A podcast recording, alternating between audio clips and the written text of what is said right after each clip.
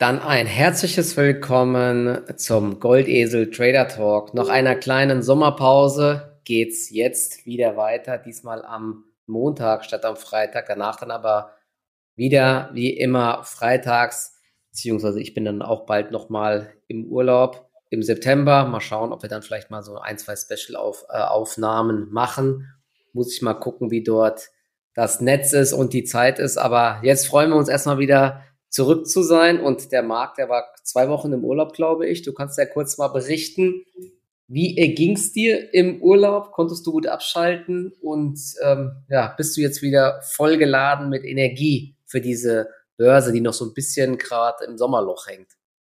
Ja, genau. Ja, die Frage ist, wird es nochmal schlimmer? Wir haben ja eigentlich eher so statistisch gesehen die kritischste Phase noch vor uns mit September und Anfang Oktober. Ja, erst Mitte Oktober oftmals gehen wir ja dann eher so also oftmals war es zumindest so, dass dann eben auch so, ja, quartalstechnisch eher die stärkere Phase kommt und oft ja dann diese Phase als Jahresendrallye betitelt wird. Mal schauen, wie es weitergeht.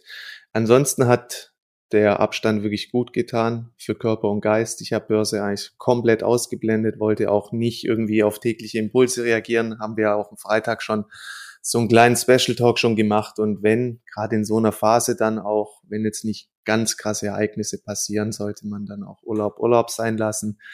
Es gibt eben noch dieses Leben außerhalb der Börse und da muss man sich selber auch ein bisschen erziehen, weil sonst brennt man aus, sonst wird man ein reiner Knecht vom Markt. Und das möchte man natürlich nicht. Insofern hatte ich dann auch vor dem Urlaub eine hohe Quashquote, habe sie aktuell auch weiterhin und durch das, dass die Märkte jetzt wieder schwächer werden, fühle ich mich eigentlich ganz wohl in der aktuellen Situation und ja, es gibt ja wieder so ein bisschen Negativmeldungen, auf die die Märkte beginnen zu reagieren. Da können wir gleich noch drauf kommen. Vielleicht auch mal so ja, so ein kleiner Zwischenstand. Es gab jetzt doch echt eine schöne Erholungsrallye an den Märkten. Wenn man mal schaut, von den Tiefs S&P 500 hat bis zur Spitze 19 Prozent gemacht. Die Nasdaq kam sogar auf 24 Prozent, hat es aber dann nicht geschafft, ganz die 200-Tage-Linie zu erreichen. Ja, und DAX waren es dann halt nur die 13 Prozent und es zeigt eben diese Underperformance vom deutschen Markt und das hatten wir auch schon mehrfach angesprochen, dass eigentlich so mehr der Place to be der US-Markt ist. Gerade die spekulativen High-Growth, High-Tech-Werte sind ja schon deutlich früher in den Korrekturmodus gestartet, am Beispiel des ARC-ETFs, der ja an der Spitze 53 Prozent gemacht hat.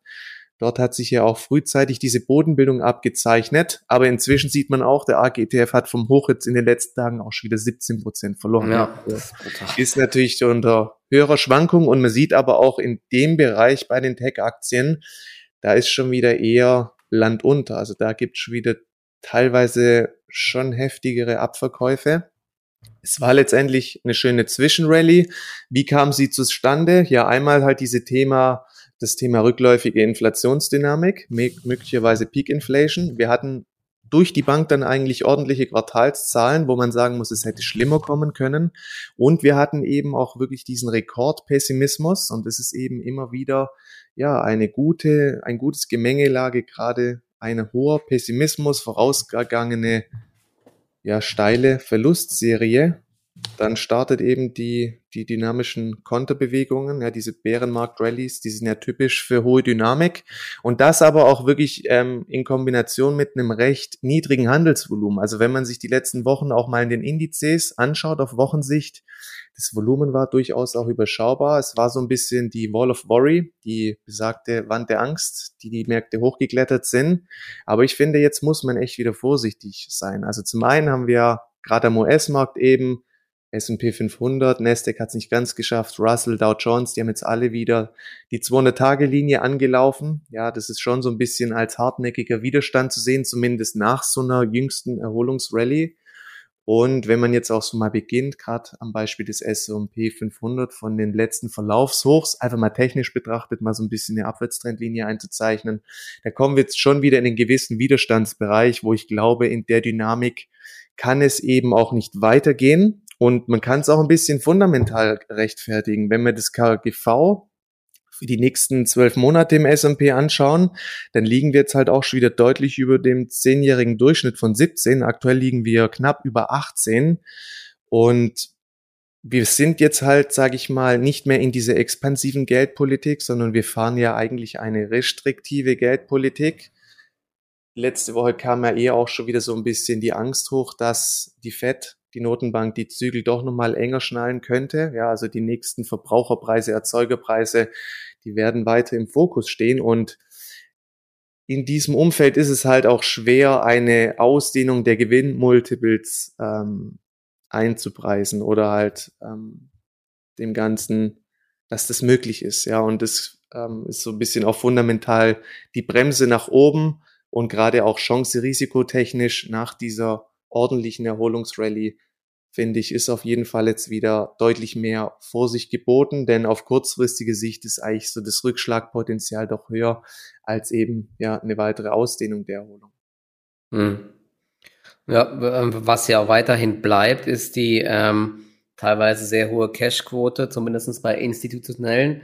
Da liest man weiterhin, dass die eher ähm, pessimistisch bleiben. Sie haben natürlich jetzt auch, glaube ich, zum Großteil diese Rallye verpasst, weil ähm, es ist zwar wieder ein bisschen Geld in den Markt geflossen, aber von den ganz großen Vermögensverwaltern wohl eher nicht, sondern das hat man ja gesehen, dass eher so die Kleinanleger und die Zocker und teilweise auch Hedgefonds und so, die haben den Markt jetzt hochgetrieben, aber insgesamt bleibt ähm, der Großteil so ein bisschen pessimistisch. Klar, das war, äh, das hatten wir auch, glaube ich, öfters angesprochen, so ein bisschen die Triebfeder, wenn alle schon pessimistisch sind und alle Cash aufgebaut haben, wer soll dann irgendwann noch verkaufen?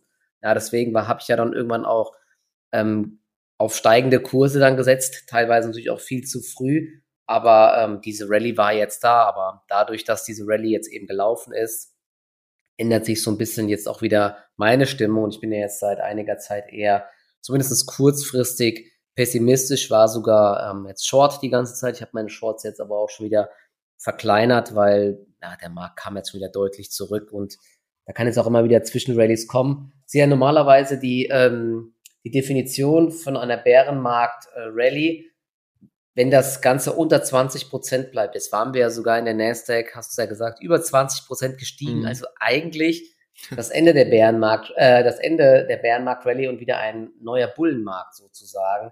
Aber jetzt haben wir ja auch schon wieder ein bisschen korrigiert. Also ich glaube, es ist immer noch ein großes Fragezeichen, wo wir uns gerade befinden der DAX äh, wieder deutlicher Underperformer. Das hatten wir ja auch schon oft gesagt. Die Probleme hier sind sehr viel größer als in den USA, was Erzeugerpreise, was Inflation und so weiter angeht.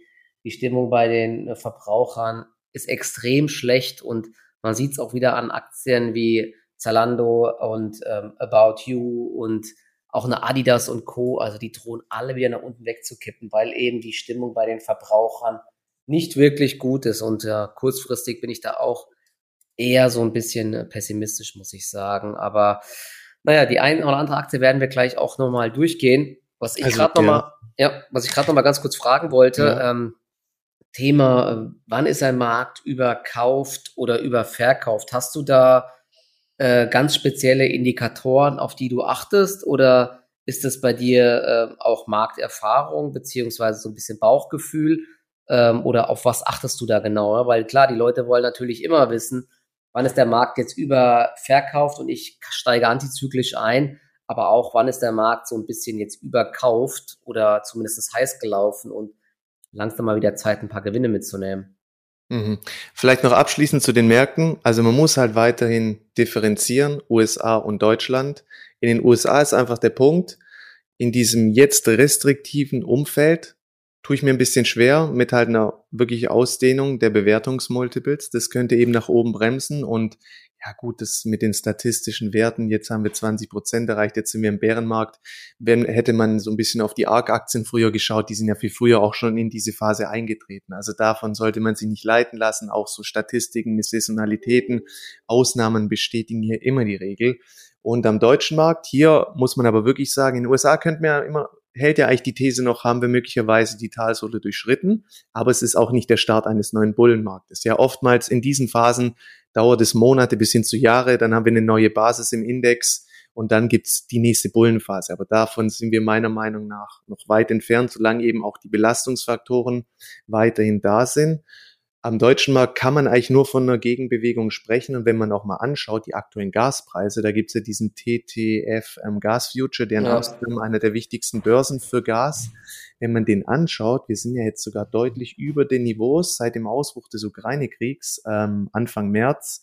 Und ich glaube auch, das drückt so ein bisschen auf die Kurse. Also da muss man mal schauen. Es könnte natürlich auch irgendwo irgendwann eine sehr interessante Short-Chance geben, ist aber immer schwierig, diese Vehikel überhaupt zu handeln. Ja, kann man das man, überhaupt? Also ich kenne mich damit ja, gar nicht es, aus. Ne? Es gibt so ein paar Zertifikate, die werden ja dann auch immer wieder gerollt. Am besten ist dann aber natürlich, man ist im Future-Bereich unterwegs, bin ich aber jetzt selber auch nicht.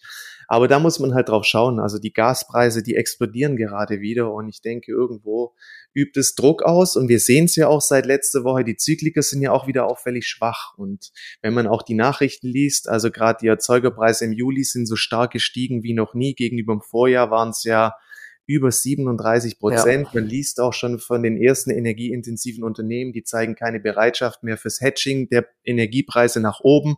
Die sagen sich, wenn es weiter hochgeht, dann fahren sie einfach ihre Produktion weiter nach unten. Ähm, man liest auch eben von ja, was 60 Prozent der Deutschen kommen an ihre finanziellen Grenzen. Also diese Inflation, die ist da wie noch nie und so stark eigentlich wie seit den 70er Jahren nicht mehr in Österreich.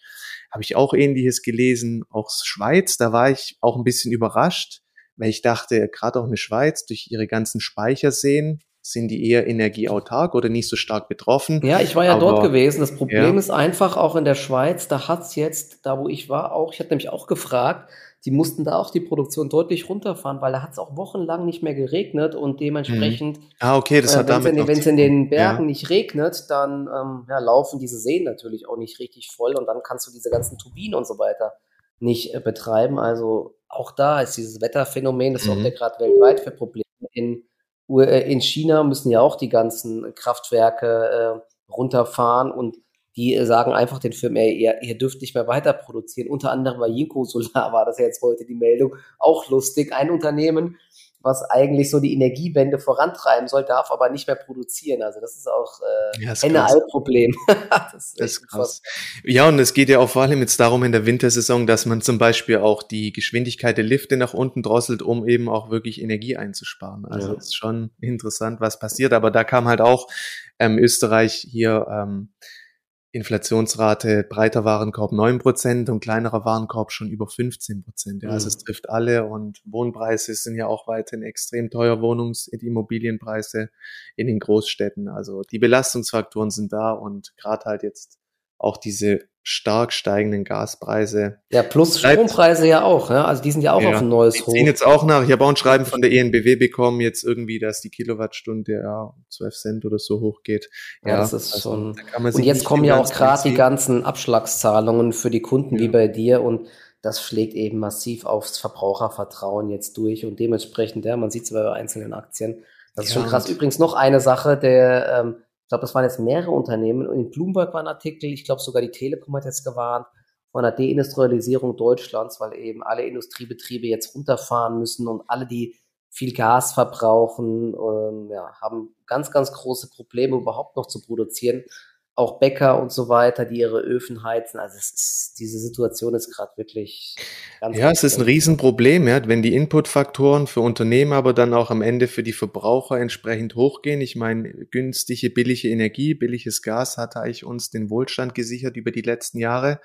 Und solange diese Probleme nicht gelöst sind, ich sage mal auch in Bezug der Ukraine-Krieg, man liest weniger darüber, man hat sich ein bisschen leider sage ich mal, da an diese Situation gewöhnt. Aber solange da auch keine Entspannung in Sicht ist und es dann ja auch wiederum geht, möglicherweise ähm, fließt weniger Gas durch Nord Stream 2 etc., ähm, ja, bleibt die Situation eben wirklich angespannt und also der Herbst und Winter, der wird spannend werden. Ja. Oder sogar gar kein Gas mehr. Es gibt ja jetzt am ja. aber 31. Es gibt ja, glaube ich, diese dreitägige Wartung wieder und mal sehen, ob danach wieder Gas fließt. Ich bin mal gespannt, oder ob dann irgendein neuer Vorwand gesucht wird. Das ist äh, ja weiter im Endeffekt ja, Informationskrieg oder ja, Erpressungskrieg zwischen äh, Russland und der EU. Ne? Ist, ja. Äh, ja, nach dem jüngsten Aufbäumen, also gerade in Bezug auf DAX und Co., mehr würde ich da jetzt nicht drauf geben. Wir haben ja auch nicht mal die letzten Verlaufshochs irgendwie angelaufen. Muss man jetzt einfach echt wieder aufpassen. Das ist, ja, also. Ja, Und auch der Immobiliensektor, da gibt es jetzt auch ganz, ganz krasse Einschläge. Heute auch wieder mhm. einiges gelesen. Ähm, da werden jetzt Projekte, die eigentlich jetzt anfangen sollten, werden storniert oder doch wieder über Bord geworfen. Was angefangen wurde, teilweise gestoppt, weil äh, die Kosten hochgelaufen sind. Und das haben wir ja auch schon oft gesagt, Finanzierungskosten steigen eben massiv, auch in Frankfurt, wohl jetzt ganz großes Problem mit den ganzen Luxuswohnungen, die man nicht mehr so einfach losbekommt. Also die Party am Bausektor ist jetzt eben auch je beendet worden. Ja, und das ist schon sehr, sehr viele Baustellen. Deswegen bin ich auch eher für den äh, deutschen Markt ja nicht ganz so optimistisch. Dann lieber Fokus auf den US-Markt, wo es äh, Unternehmen gibt, die weiter da ganz gut durch die Krise schwimmen und ähm, ja, jetzt teilweise auch wieder ordentliche Rücksetzer, aber nicht bei allen Unternehmen. Ich habe gerade eben eine Apple angeschaut, die war ja sogar auf Euro-Basis auf einem neuen Allzeithoch, auch äh, in äh, Dollar gesehen, wirklich eine brutale Rallye von 130 mhm. auf 100, über 175 Dollar, aber jetzt auch ein kleiner Rücksetzer. Das ist schon echt krass, wie die Aktie gelaufen ist. Ja. Und dadurch ist ja auch der Index weiter so weit oben zweite, dritte Reihe sieht teilweise schon mal ganz anders aus. Das sind halt die Lieblinge der Institutionellen, diese hochliquiden Aktien. Ich meine, Apple hat ja im Endeffekt auch gut performt, ist so ein Schwergewicht, da kommen sie gut rein, raus. Und das Phänomen hatten wir schon öfters, dass dann eben ein paar Big Caps dann im Endeffekt die Hauptperformance im Index machen. Aber selbst auch im US-Immobilienmarkt liest man ja immer mehr, dass der jetzt auch so ein bisschen in die Rezession abrutscht, weil da haben sich ja auch die Häuserpreise sehr stark nach oben entwickelt. Die Inflation ist da, das merken natürlich auch die Verbraucher in ihrer Käuferzurückhaltung. Ähm, ja, also insgesamt jetzt nach dieser Erholungsrallye muss man echt wieder ein bisschen mehr aufpassen. Die nächsten Monate, man muss ja auch sagen, Berichtssaison ist jetzt durch. Wir haben eine schöne Erholung gesehen, aber jetzt das Ganze nach oben weiter fortzuschreiben, tue ich mir echt schwer.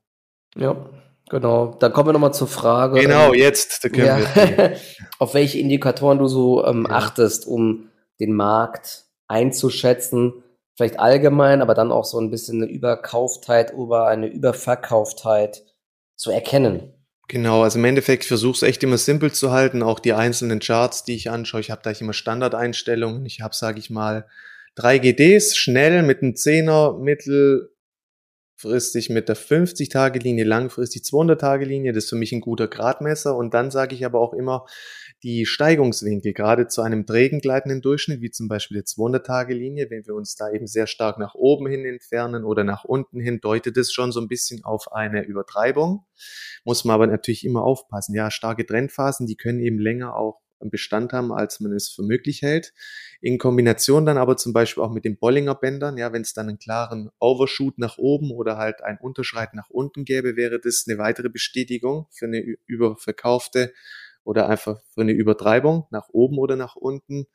Sicherlich das Sentiment, also man hat es ja auch gesehen, diese letzte Rallye, da war ein großer Nährboden, einfach dieser ganz hohe Pessimismus, diese hohe Absicherung, die Put-Call-Ratio, das hat alles dafür gesprochen, ist auch für mich wieder so ein bisschen Learning, hatte ich am Freitag ja auch schon gesagt, immer wieder, wenn wir in diese starken ähm, Pessimismusphasen kommen, auch wenn man es dann sich nicht für möglich hält oder sich sehr schwer tut, daraus können echt kurzfristig sehr starke Rallye-Phasen entstehen. Ähm, auf so Indikatoren wie RSI, Stochastic oder so schaue ich in der Regel nicht.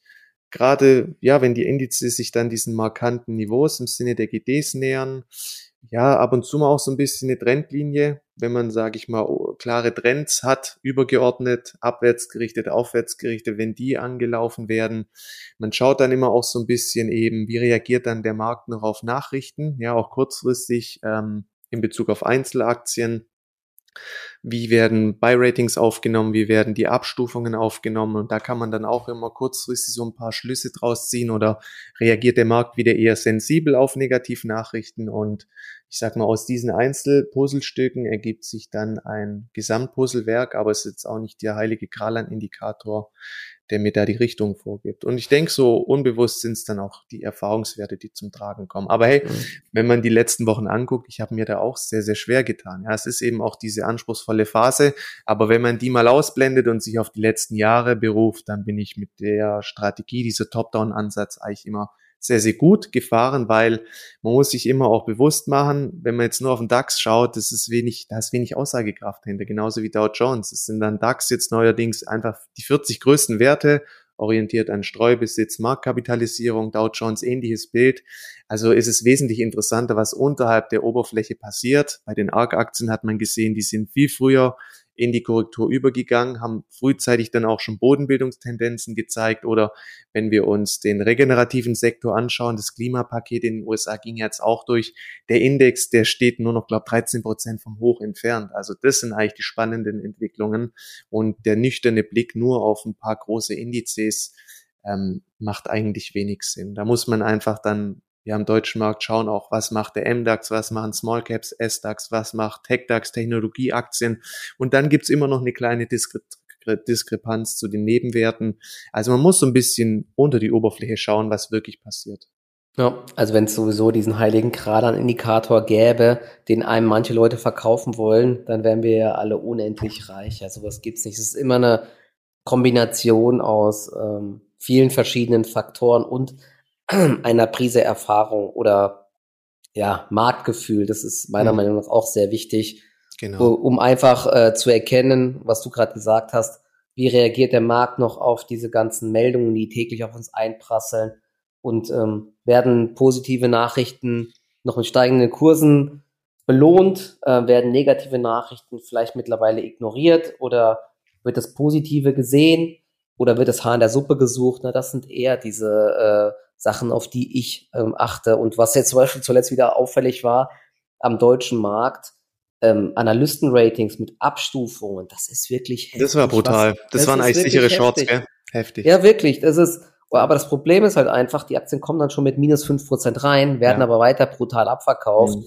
Negatives Beispiel ist jetzt zum Beispiel eine Hypoport, richtig schön im Plus gewesen im äh, Turbo K.O. Depot mit dem Schein und dann kommt eine Abstufung auf Sell Klar, da habe ich noch probiert äh, rauszukommen, aber äh, vorbörslich die Spreads extrem hoch und dann direkt minus sechs Prozent und dann macht das Ding minus 15 Prozent an einem Tag und heute macht sie schon wieder minus fünf Prozent. Ja, das ist halt echt dann ähm, sehr, sehr schwierig. Jetzt muss man gucken, ob die Aktie sich dann irgendwann wieder fängt. Die Lage im Immobiliensektor ist, wie gesagt, sehr schwierig. Die meisten Aktien haben aber auch eben auch schon zwei Drittel und mehr verloren. Da ist auch schon vieles meiner Meinung nach eingepreist und Hypoport ist meiner Meinung nach so die beste Aktie im ganzen Sektor als Plattformbetreiber. Aber klar, wenn da jetzt die ähm, Aktivität äh, bei Neufinanzierung und so weiter deutlich nachlässt, dann wird es auch Hypoport deutlich merken. Aber das ist schon wirklich brutal, wie da Aktien verprügelt werden, wenn es Abstufungen gibt. Also darauf kann man natürlich auch dann als äh, Trader setzen. Wer den äh, News-Ticker hat und dann diese Meldungen sieht vorbörslich, kann man immer mal äh, versuchen, auf fallende Kurse auch zu setzen. Muss natürlich auch aufpassen, dass man da nicht jetzt äh, unlimitiert dann zu tief einsteigt, wenn es vorbörslich schon so stark fällt. Aber grundsätzlich sind solche Abstufungen meistens echt extrem heftig. Wobei Gab die letzten zwei Wochen auch noch weitere, also war es weiterhin so krass, jetzt mal ja, abgesehen von Hyperport? Es gab noch mehrere, ich muss gerade noch mal schauen. Ich, okay. Das war jetzt letzte Woche, gab es, glaube ich, noch mal irgendwas anderes. Mir, mir, bei zwei, drei Aktien ist es mir aufgefallen. Aber ich äh, weiß jetzt gerade nicht mehr, was es war, um ehrlich zu also sein. Also ist weiterhin Vorsicht geboten, wenn die Abstufungen rein. Also wenn eine Abstufung auch, kommt. Wenn man Positionen hält. Manchmal ist es dann echt besser, man geht vorbörslich noch raus, weil ja. oft kommt das richtige Blutbad ja dann erst mit der Öffnung um neun mit ähm, Xetra. In den USA gab es noch eine Abstufung zum Beispiel von Compass, glaube ich, von Buy of Hold. Das hat auch richtig gerappelt bei der Aktie. Es, ich muss gerade nochmal schauen, da waren noch mehrere. Ähm, mehrere Aktien, aber ich ähm, krieg's jetzt auch nicht mehr zusammen, was das genau war. Aber auf jeden Fall gab es dann auch schon mehrmals, ich glaube im Stahlsektor war es mir zuletzt ja auch oft zu sehen, wo die Abstufung kam, da waren es auch sogar teilweise minus 15 Prozent oder so, obwohl die Prognose erhöht wurde. Also richtig verprügelt worden, die Aktien. Aber das muss man auch dann beobachten. Wenn das sich dann wieder irgendwann so ein bisschen ähm, ja, ausgleicht und fängt, dann könnte auch die Zeit von einem neuen Boden wieder da sein. Aktuell erholen wir uns ja so minimal in den Indizes, aber ich, es ist schon eine Bestätigung eigentlich auch noch für diese bärische Phase. Ja, wenn mhm. du halt siehst, dass die negativen äh, Meldungen nochmal deutlich höheres Gehör finden als die guten Nachrichten, wo sich Aktien dann immer noch schwer tun teilweise. Und wenn du mal schaust, Zykliker teilweise, die konnten ja gar nicht wirklich viel Boden gut machen und steuern jetzt auch schon wieder in Richtung der ähm, Verlaufstiefs. Also auch Schwergewichte wie Conti und so, das ist halt weiter echt nicht außer Acht zu lassen. Ja, und Aktien wie ThyssenKrupp ähm, Stahlsektor, die kippen ja, auch wieder so ein bisschen alles nach unten weg. Also eine Kion äh, sieht auch nicht sonderlich wieder gut bei 40 aus. Also, knapp, ja. ja. Also irgendwie so wirklich bullish sieht das alles nicht aus und nee. das ist jetzt so die Frage. Ähm, ich habe mir heute Morgen mal ganz viele Charts angeschaut. Wir, wir hatten ja eine Erholungsbewegung. Dann haben die Aktien sich, die meisten Aktien sich oben so ein bisschen festgefahren. Jetzt kippen wir seit einigen Tagen wieder nach unten weg und wir laufen so ein bisschen an die Verlaufstiefs schon wieder ran. Jetzt ist natürlich die Frage, halten diese Verlaufstiefs oder rutschen wir nach unten durch? Zalando ist so ein schönes Beispiel auch. Es war ja eigentlich ein schöner, kräftiger Rebound und mit den Zahlen hätte man denken können, oder es war zumindest auch kurz so, dass jetzt alles Negative im Kurs drinne ist. Trotzdem ist die Aktie jetzt wieder innerhalb von wenigen Tagen von fast 33 Euro auf 25 Euro fast runter. Ja, das ist äh, schon echt krass. In dem Bereich könnte sie sich fangen, aber mir fehlt da aktuell auch der Mut, um da jetzt antizyklisch reinzugreifen, weil mir mittelfristig irgendwie so ein bisschen die Kurstreiber fehlen, wenn ich mir anschaue, wie die Stimmung in Europa ist bei Verbrauchern. Wir haben es ja eben genannt, wer soll da groß schon online Klamotten kaufen, wenn man darum kämpft, die äh, Abschlagszahlungen irgendwie zu leisten. Ja, und an Klamotten kann man eben einfacher sparen als an Essen und Trinken und an, ja, an der Miete. Deswegen ist ganz schwierig, glaube ich, aktuell für die Verbraucher und alle Unternehmen, die jetzt nur auf Europa fokussiert sind, die haben es ähm, schon sehr schwer. Deswegen finde ich auch, wenn wir mal auf einzelne Aktien gehen, eine HelloFresh interessanter. Da waren die Zahlen eigentlich gar nicht so schlecht gewesen, fand ich. Was ein bisschen enttäuschend war, die Zahl der aktiven Kunden ist zurückgegangen. Das ist aber so ein bisschen auch Saisonalität. Aber in den USA ist das echt krass, wie das Unternehmen dort weiter wächst. Und dort konnte man auch die ähm, höheren Kosten ganz gut weitergeben. Da ist der Warenkorbpreis deutlich gestiegen. Die Bestellungen pro Kunde sind sogar gestiegen. Also da läuft es sehr, sehr gut. Und in äh, Europa hat man jetzt, äh, ja, ich glaube, in Spanien jetzt neu gestartet. Die Marketingkosten sind sehr hoch. Da tut man sich schwerer, aber USA ist mittlerweile der größte Markt, ja. Und Essensboxen könnte man natürlich auch sagen, ist nicht lebensnotwendig, aber laut Management sind die ja schon konkurrenzfähig von den Preisen her. Sehe ich eigentlich auch so, ist auf jeden Fall viel günstiger als Restaurantbesuche und was anderes, wie wenn man jetzt alleine mal im Supermarkt einkaufen geht und da irgendwas an Fertigessen holt. Also bin mal gespannt, ob die Aktie sich jetzt irgendwann wieder fängt oder äh, ob die jetzt auch noch unten durchgereicht wird. Heute zumindest ein kleines Lebenszeichen mal. Den Umsatz, ich muss gerade mal schauen, den konnte man ja auch wieder deutlich steigern zuletzt gerade mal schauen. Ähm, 1,96 1,96 Milliarden Umsatz haben sie erzielt. Ja, das war ähm, wie zuvor in der Prognose gemeldet. Ich glaube, die hatten ja davor dann einmal die Prognose gesenkt, obwohl das zweite Quartal besser war als erwartet. Aber die Eintrübung beim Verbrauchervertrauen hat auch eben als hier reingeschlagen. Trotzdem langfristig eigentlich ganz interessant, finde ich. Ja, es hat schwierig gerade zu greifen, gell? Also ich fand auch die Marktreaktion war krass im Vergleich zu dem, was HelloFresh geliefert hat. Also eigentlich hätte aufgrund der Marktreaktion es eigentlich noch deutlich schlechter ausfallen müssen. Aber man sieht halt auch, wie sie jetzt doch unterm Strich wieder Boden abgibt. Und jetzt so ist sie zwischendrin, zwischen den letzten Verlaufshochs und Tiefs. Mhm. Interessant wird es eigentlich immer erst mal ein deutlicher relative Stärkeansatz oder wir gehen halt echt nochmal Richtung der Tiefs und dann mal schauen, Gibt es eine ordentliche Abwehr? Das wäre ein sehr gesundes Zeichen. Ja, oder wenn sie halt dann durchgereicht wird. Erstmal ja, auch wieder von Übertreibung. Ja, von, was war sie, von über fast 33 Euro wieder runter auf unter 28 innerhalb von ein paar Tagen. Das ist, und der Abwärtstrend ist auch jetzt wieder aktiv. Also, ja, muss man jetzt also teilweise reingreifen. Ja. Ne? sieht man auch, trotz guter News. Ich bin ja immer noch ein bisschen am Aufarbeiten, was die letzten Wochen passiert ist. Zum Beispiel Heidelberger Druck. Die hatten ja auch ganz gute Zahlen geliefert, guter Auftragsbestand, hat ja dann zwei Tage schön durchgezogen.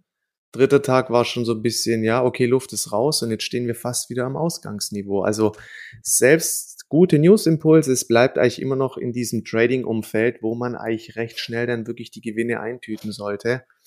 Ähm, mehr ist gerade weiterhin irgendwo nicht drin. Auch die Contron, die frühere S&T, die hatten mhm. ja damals Contron aufgekauft. Da gab es ja die Meldung dann über den Teilverkauf von dieser IT-Service-Sparte. Ja, das war ja davor schon immer in der Pipeline, wenn man auch da sieht. Ja, kurz gab es diesen ähm, den Hype dann auf die Meldung und jetzt auch schon wieder deutlich zurückgekommen. Heute eigentlich ein recht schönes Reversal, aber auch eben krass, gell?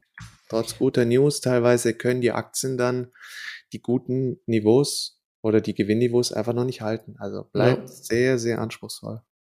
Ja, also es gibt auch am deutschen Markt, ich habe es die letzten Tage immer mal geschrieben, ganz, ganz wenige Stories, die ähm, überhaupt laufen. Ne? Bei äh, den Ach, grünen Aktien auch jetzt Gewinnmitnahmen. Da gab es ja bei SMA Solar, und das ist vielleicht auch nochmal eine Sache, die man, auf die man achten könnte. Wir haben ja bei uns im Newsticker auch die Insider-Transaktion als Filter. Dort mal draufschauen, wenn es da markante Insider-Verkäufe gibt, nachdem Aktien gut gelaufen sind, eigentlich auch ein gutes Short-Signal. Bei SMA Solar hat das richtig gerappelt, als es da, glaube ich, einen, einen Insider-Verkauf für über eine Million gab. Bei ähm, Encarvis hat der Aufsichtsrat jetzt mehrfach verkauft für über eine Million. Dann ist die Aktie auch erstmal abgefallen, aber die hält sich natürlich trotzdem noch ganz gut, weil die Strompreise, wir haben es eben gesagt, wieder auf Rekordniveau sind. Also ich denke mal, das dritte Quartal wird bei Encarvis auch nochmal richtig, richtig gut, vielleicht sogar auch das vierte Quartal. Aber da darf man trotzdem nicht vergessen, wer sich dran erinnert, dieser Hype nach Corona bei Zoom und bei allen E-Commerce-Aktien, das waren ja alles im Endeffekt doch nur eine Sonderkonjunktur und der Paukenschlag kam dann irgendwie ein Jahr später, als sich wieder alles normalisiert hat. Ich denke oder ich hoffe, dass sich auch die Strompreise wieder irgendwann normalisieren. Und dann wird es natürlich eine NKWs extrem schwer haben, diese Vorjahresvergleiche äh, zu übertreffen, weil man verdient jetzt mit diesen höheren Strompreisen gerade sehr viel Geld, auch eine RWE und so weiter.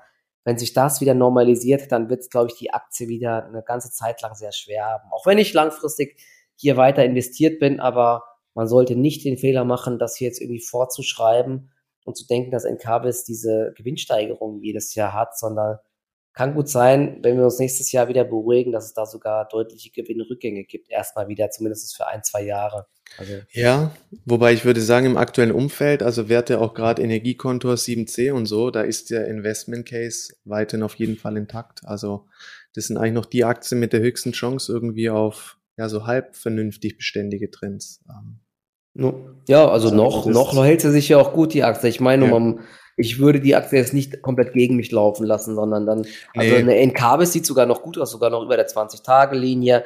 Das nee. letzte Verlaufshoch bei äh, 21,60 jetzt dann getestet, hält sich heute auch wieder ganz gut. Also das sieht noch ganz gut aus aktuell. Du brauchst klare Setups, das ist ja. gerade das Wichtigste. Ja, du musst einfach einen guten Moment bekommen, um mit einer recht niedrigen Verlusttoleranz reinzukommen. Wenn das eben nicht der Fall ist, dann muss man die Dinge ziehen lassen oder halt unter hoher Volatilität ja, treiben lassen. Ist, ja. Sonst geht's gerade nicht anders, weil Fehler werden nicht verziehen im aktuellen Umfeld.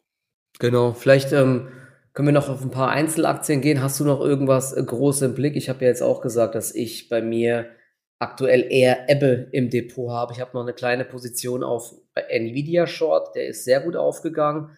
Die melden am Mittwoch Quartalszahlen, kann auch gut sein, dass da noch weiter nach unten geht, aber ja, es ist, ich werde den, den, den Short dann auch bis Mittwoch komplett eindecken. Ich habe noch kleine Short-Positionen auf den DAX und Nasdaq, habe die aber auch jetzt schon verringert.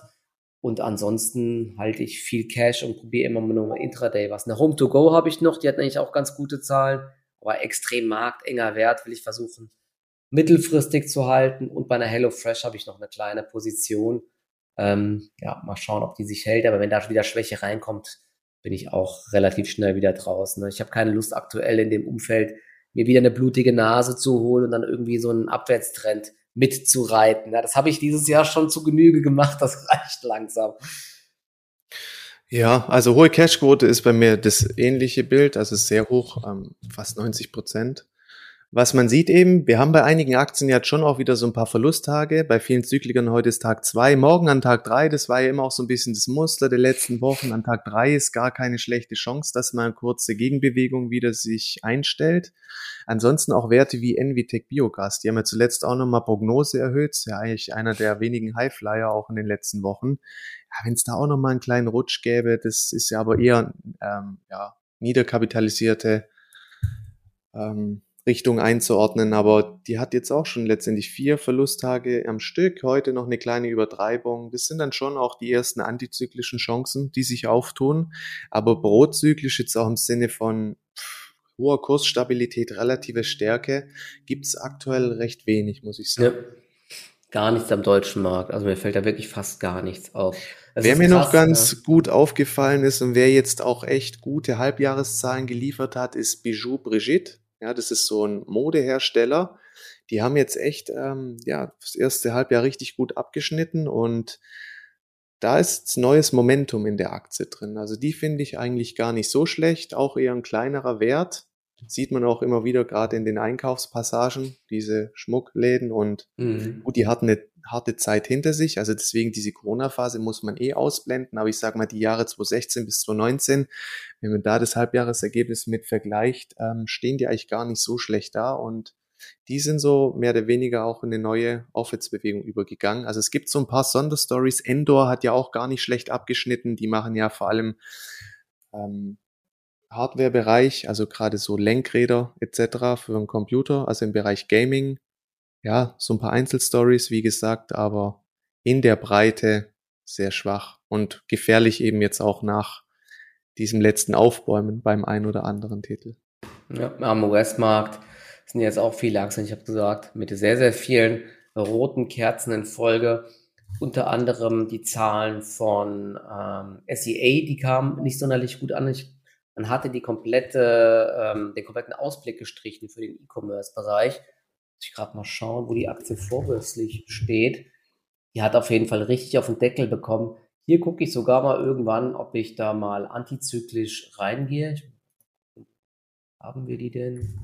eine SEA. Es ist krass, wie schnell die Aktien äh, halt jetzt so wieder von oben runtergekommen sind. Wenn man sich mal eine SEA, die könnt ihr euch mal anschauen.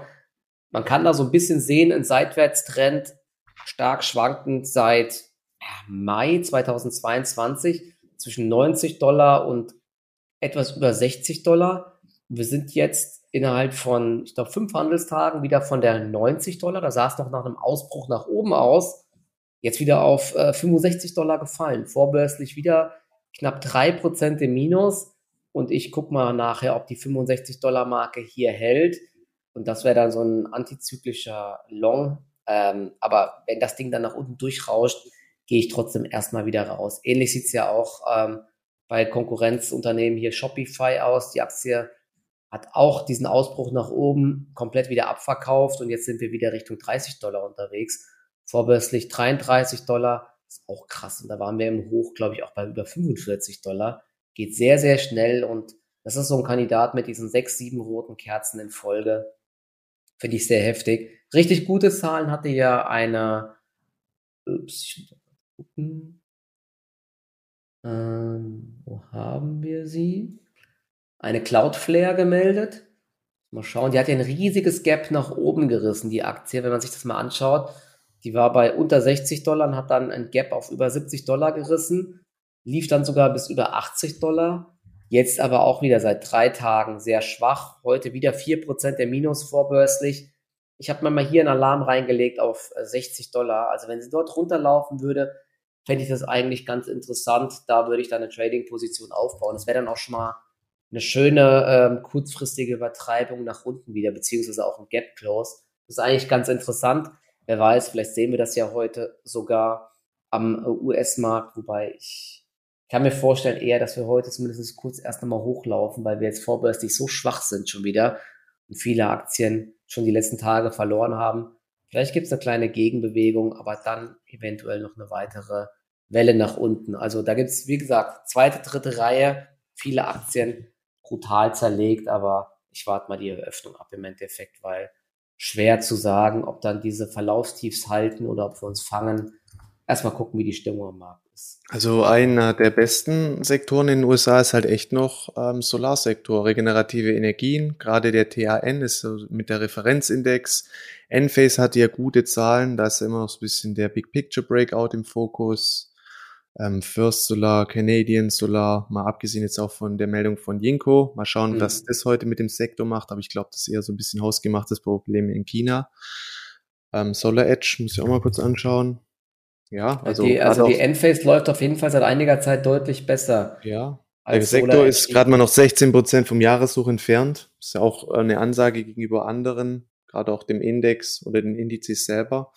Also ich glaube, den muss man weiter im Auge behalten. Ja. Gerade nachdem ja jetzt auch dieses Paket ähm, durchgegangen ist, wo man, womit man ja eigentlich nicht mehr gerechnet hat. Ähm, ja, sieht eigentlich nicht schlecht aus. Aber ansonsten, okay. ja, viele gut. Also, wenn man auch den Chipsektor sich anschaut, es hatte jetzt alles so ein bisschen diese ähm, Erholungsrallye, aber jetzt besteht halt echt wieder die Gefahr, dass es so nach unten wegkippt. Also man muss jetzt ein bisschen auf Bestätigung warten. Können die Niveaus gehalten werden? Können, kann neue Stärke sich aus den Formationen heraus entwickeln? Können sich neue Setups bilden? Ansonsten ist es schwierig, hier gerade was vorwegzunehmen.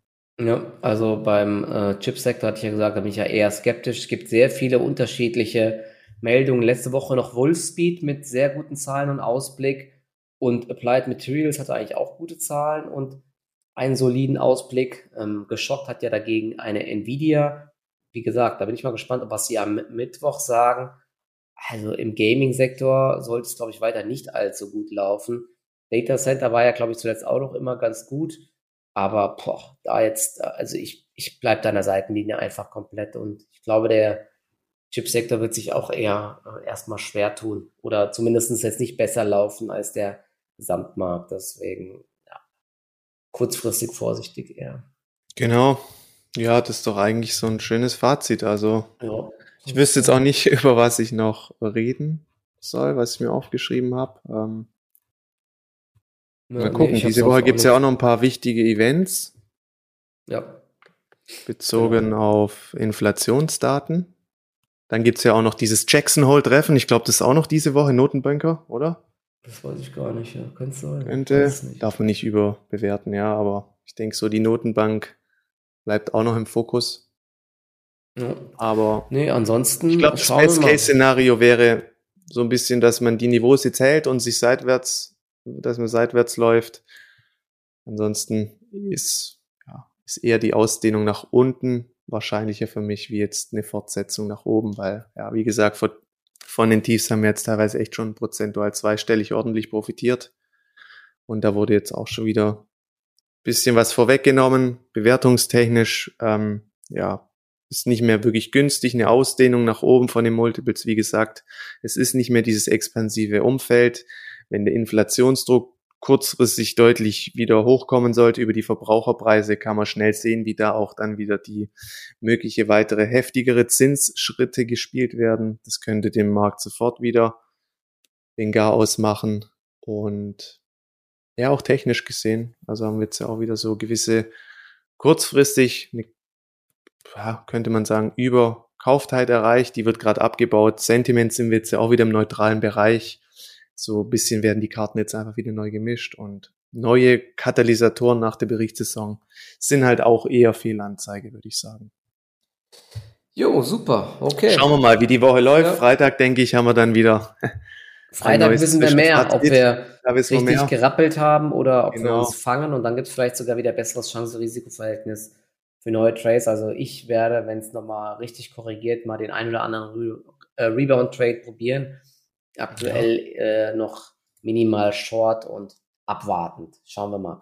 Okay, genau. super. Dann danke euch fürs Zuhören und dann hören wir uns am Freitag wieder und allseits ja gute Trades und bis zum nächsten Mal. Ciao, ciao. Bis dann. Ciao.